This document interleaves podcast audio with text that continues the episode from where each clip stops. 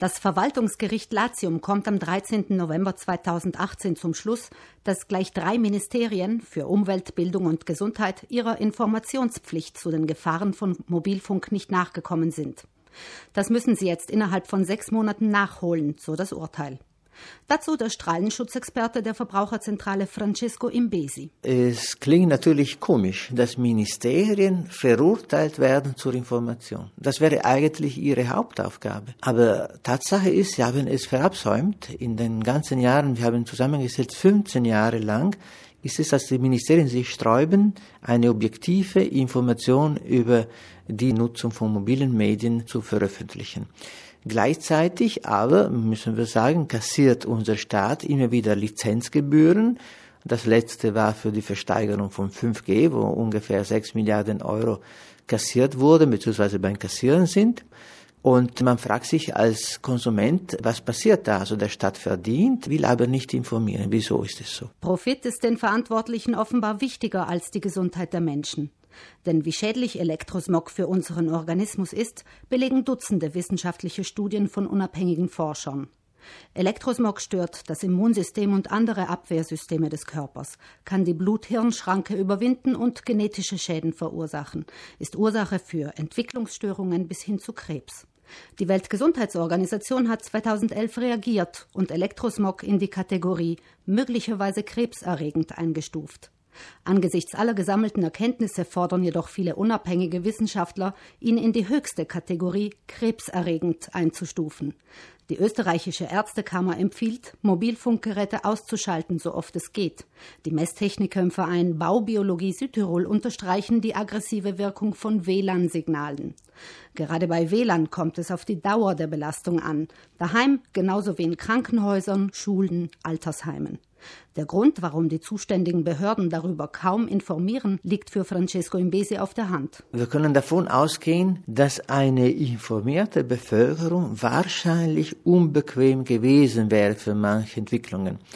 Zum Beispiel, wenn unsere Landesregierung heute sagt, wir wollen WLAN an Schulen bringen, dann wäre eine solche Feststellung nicht gerade förderlich in diesem Sinne, weil es ist gerade der Platz, wo WLAN gar nichts zu suchen hätte.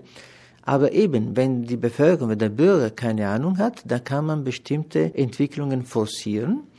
Und das Hauptziel sehen wir ja in den nächsten Monaten. Damit meint Francesco Imbesi die fünfte Mobilfunkgeneration, kurz 5G.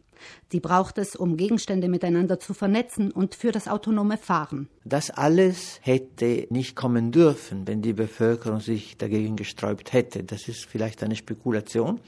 Aber das ist eine wichtige Information, die bis heute vorenthalten wurde. Wir sind ja auch gespannt zu sehen, wie die Leute, die Konsumenten auf diese Information da reagieren werden. Das Problem ist, wir sind ständig von Sendemasten und Handybenutzern umgeben, selbst wenn jemand ohne Handy, Tablet oder Smartwatch auskommt, sodass es nahezu unmöglich ist, den elektromagnetischen Strahlen und ihrer schädlichen Wirkung zu entkommen. Die mobile Kommunikation wäre nur für einen Bruchteil unserer Zeit gedacht, aber inzwischen ist es in vielen Bereichen eingedrungen, wo es eigentlich nicht vorgesehen war. Zum Beispiel, dass man zu Hause ein Handy benutzt.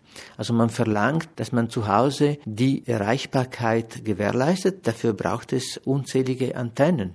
Und diese ganzen Bereiche, denken wir nur an die Schule, die müssen jetzt mit der Information der Behörden abgedeckt werden. Notwendig, sagt Francisco Imbesi, sei eine sachliche Information, eine, die nicht mit wirtschaftlichen Interessen verflochten ist.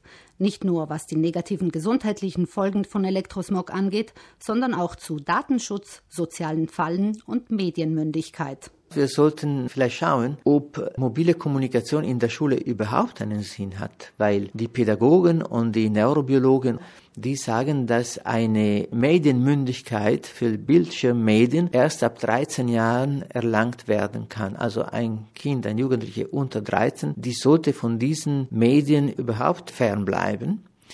Wenn man sagt, auch Politiker erzählen, dass die Schule digitalisiert werden muss, dann ist es weiterhin etwas, was nicht belegt ist wissenschaftlich.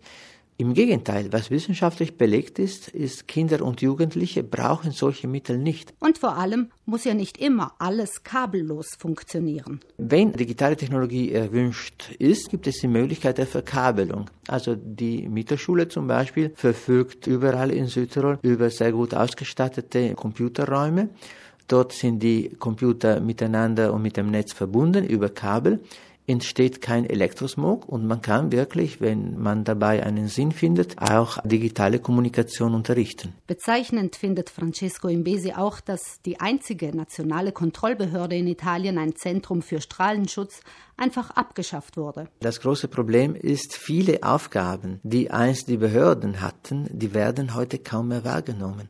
Das heißt, einen richtigen Strahlenschutz kennen wir nicht, weder in Italien noch in Südtirol. Und der Verbraucherschutz muss sich langsam über Gebiete ausstrecken, die eigentlich am Anfang nicht vorgesehen waren.